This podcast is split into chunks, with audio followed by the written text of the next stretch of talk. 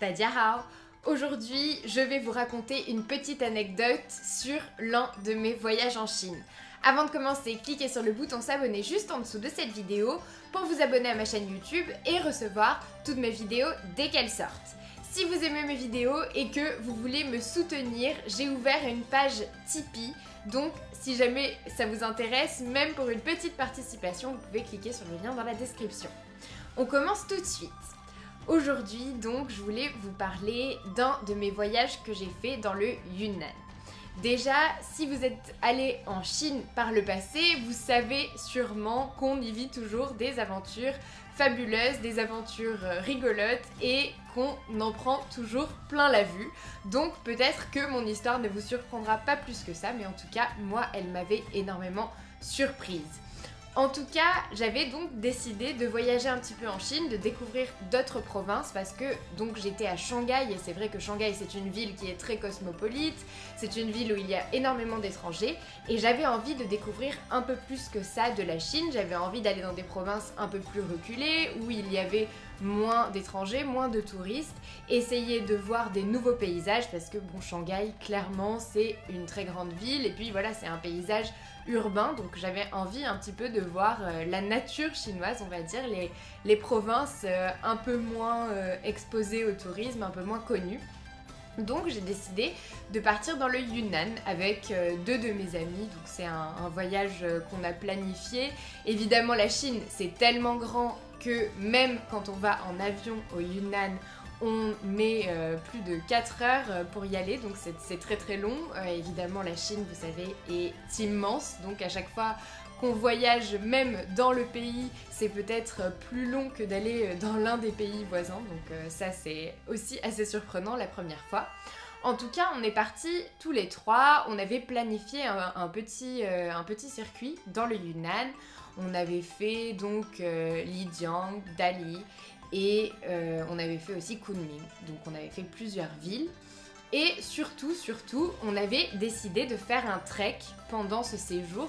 On avait euh, vraiment voulu faire ça pour essayer euh, de justement de retrouver un peu la nature, l'air pur qui nous manquait énormément à Shanghai et puis tout simplement marcher dans les montagnes c'est quelque chose qu'on trouvait assez agréable. Donc on, on avait décidé de planifier ce petit trek dans le Yunnan.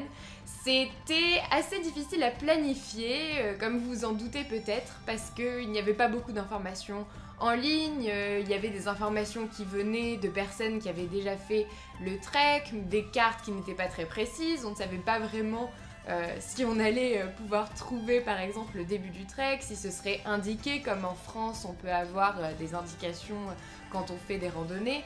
On ne savait pas tellement euh, sur quel pied danser, mais bon, avec la Chine, c'est toujours un petit peu incertain. Donc on a tenté quand même. Et il fallait partir donc d'un petit village un petit peu euh, perdu dans les montagnes qui s'appelait Tiaotro.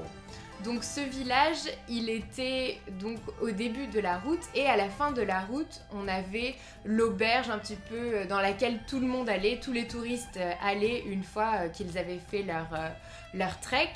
Et donc en fait on pouvait en bus soit s'arrêter à ce village Tiaotro, soit aller jusqu'à la fin de la route et aller dans cette auberge directement et faire un deuxième trek donc qui partait de l'auberge qui était au bout de la route. Nous on a décidé de commencer directement le trek depuis ce petit village donc euh, jusque-là, on n'avait pas eu de difficulté à y arriver. Quand on est arrivé au village, on s'est demandé par où on devait passer, on savait pas trop. Finalement, on a trouvé un chemin, on a essayé de suivre la carte euh, sur euh, nos téléphones, on, s'est débrouillé comme on a pu, on va dire. Et puis on a trouvé le chemin, donc on a commencé à monter. Et ce qui m'a vraiment surprise cette fois-là, c'est que c'était l'une des seules fois en Chine où on était les seuls à être à un endroit. Mais on était vraiment tous les trois, tout seuls dans la montagne. Il n'y avait aucun chinois, il n'y avait aucune personne qui faisait le trek en même temps que nous, on n'était que tous les trois.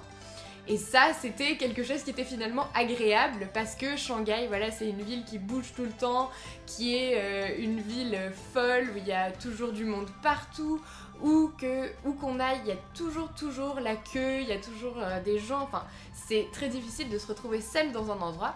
Et là, donc du coup, ça nous a fait du bien. Il y avait du calme, il y avait de la nature, et puis on était tout seul. Donc euh, voilà, on a commencé notre, notre petit trek. On, savait que ça allait être long, que ça allait être environ 6 heures de trek. Donc euh, on est parti, on avait fait euh, nos petites provisions, de l'eau, voilà, des, petites choses à manger, etc.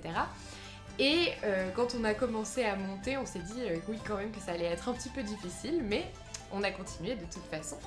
Et il y avait des espèces de petites, euh, je sais pas, cabanes qui étaient sur la montagne avec justement dedans des Chinois qui vendaient euh, différentes choses. Donc euh, en l'occurrence, ils vendaient voilà des petites, des petites choses à manger, de l'eau, voilà des chapeaux, enfin plein plein de choses.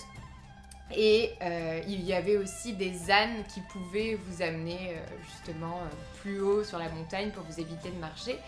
Et en fait, moi, je me suis demandé pourquoi il n'y avait pas de Chinois qui faisaient euh, ces, randonnées. Et quand j'avais demandé à mon amie chinoise par la suite, elle m'avait dit qu'en général, on, leur disait que c'était dangereux de marcher comme ça tout seul dans la montagne, donc que les gens ne le faisaient pas vraiment. Et au final, j'ai trouvé ça assez logique parce que j'étais allée aux montagnes jeunes avant ça. Et là, il y avait énormément de personnes, mais c'était pas du tout le même cadre parce que aux montagnes jeunes, il faut d'abord payer pour rentrer dans un parc qui est quand même très encadré, où il y a toujours euh, des personnes euh, auxquelles on peut parler si jamais on a un problème. Donc c'était pas du tout la même chose. Là, on s'est retrouvé vraiment dans une montagne seule, et voilà, il y avait seulement ces petites cabanes. Et en tout cas, c'était un trek qui était magnifique. Si vous avez l'occasion de le faire, c'est vraiment quelque chose que je vous recommande. Les montagnes étaient splendides. On en a pris vraiment plein les yeux, on a adoré. C'était euh, assez physique, mais euh, franchement, ça nous a vraiment plu. On est passé dans plein de petits euh, villages d'agriculteurs. On a mangé voilà, dans des petites auberges super traditionnelles, on va dire, avec des, des, Chinois voilà, qui habitaient là, qui travaillaient la terre. C'était vraiment très très beau, c'était un cadre vraiment magnifique. Et euh, donc tout ça, tout ce trek, c'était pour arriver à la fin aux gorges du saut du tigre. Donc je vous en parlerai après. Mais euh, en l'occurrence, donc on a marché pendant des heures et des heures. Voilà, c'était euh, quand même assez physique. Mais je vous conseille vraiment de le faire. Notre but c'était donc d'arriver aux gorges du saut du tigre qui étaient plus en contrebas. Là pour faire le premier trek on avait plutôt dû monter. Les gorges du saut du tigre il fallait plutôt descendre puis remonter. Donc euh, on a commencé euh, par ce trek là. Et donc dans ces petites, euh, dans ces petites cabanes, il y avait diverses choses. Et à un moment, on est arrivé à un endroit qu'on avait décrit justement sur internet comme étant un petit peu l'endroit où il y a je sais plus combien c'était, peut-être 25 virages, le virage de la mort ça s'appelait, ou quelque chose comme ça. C'était assez rigolo, c'était un nom franchement dont on s'était souvenu. Et juste avant d'y arriver, on s'est dit, ah mais ça doit être là, euh, parce que juste avant ça, il y avait justement une petite, une petite cabane qui vendait euh, plein de petites provisions. Et c'est là qu'on est arrivé et qu'on a vu en fait euh, un, petit panneau qui disait ici, voilà, on vend de la marijuana parce que il y a les virages de la mort juste après. Donc on vous conseille clairement de fumer directement avant de faire ces virages pour que ça passe mieux. Donc euh, on a été quand même super super surpris de voir ça en plein milieu d'une montagne en Chine. Et puis on a appris par la suite que finalement c'était assez commun parce que euh, il y en avait qui étaient cultivés là-bas. Mais euh, sur le moment, on ne s'y attendait pas du tout et c'est vrai que ça nous a fait rire. Et il y avait un petit panneau, voilà, écrit en chinois où il y avait vraiment écrit avant euh, les virages de la mort, euh, prenez ça, euh, ça vous fera en remontant ou quelque chose comme ça. C'était vraiment très très drôle, enfin, ça nous a beaucoup fait rire et du coup on s'est posé la question est-ce qu'on devrait le faire, est-ce qu'on devrait pas le faire? Parce que c'est vrai qu'on était fatigué, on s'est dit là le virage de la mort on le sent pas trop, on a un peu peur, qu'est-ce que ça va être et tout ça. Et puis finalement, bon, on s'est vraiment posé la question puisqu'on s'est dit ce serait quand même une expérience de tester et tout ça. Mais on était, euh, on a eu peur en fait parce qu'on s'est dit, euh, on est quand même dans la montagne euh, paumée en Chine tout seul et si on fait ça, enfin s'il nous arrive quoi que ce soit, on va avoir des problèmes, enfin ça va être très compliqué. Donc on a préféré juste passer notre chemin, mais on se souvient toujours de ce, petit moment enfin, où on s'est regardé, on s'est dit non mais qu'est-ce que c'est, enfin, qu'est-ce qui nous arrive? Et c'est ça moi que j'adorais toujours en Chine, c'est qu'il nous arrivait toujours des histoires euh, incroyables et, rigolotes. Et ça, ça fait des souvenirs euh, plein la tête et c'est génial. Tout ça pour vous dire que finalement on a continué sans ça et on a bien fait parce que c'était un passage qui était quand même euh, assez difficile et on a bien fait de rester euh, sobre, on va dire, et de, n'avoir euh, rien consommé avant parce que c'était euh, difficile après de finir le trek, c'était très très physique. Finalement, on a dormi sur la montagne et le lendemain matin, on est redescendu, on est allé aux gorges du Saut du Tigre que je vous conseille aussi de visiter parce que c'est vraiment très très beau. Donc en contrebas sur la rivière vraiment magnifique. Donc euh, je vous conseille vraiment vraiment d'y aller si vous en avez l'occasion et si vous aimez faire des randonnées. Et euh, voilà après ça on est rentré donc euh, à la ville et on a laissé tout ça derrière nous. Mais c'était une expérience qui était quand même assez drôle. Et pendant donc ces, ces quelques jours enfin ces deux jours on était vraiment tout seul sur la montagne en Chine voilà, donc euh, c'est tout pour cette vidéo, j'espère que ça vous a plu.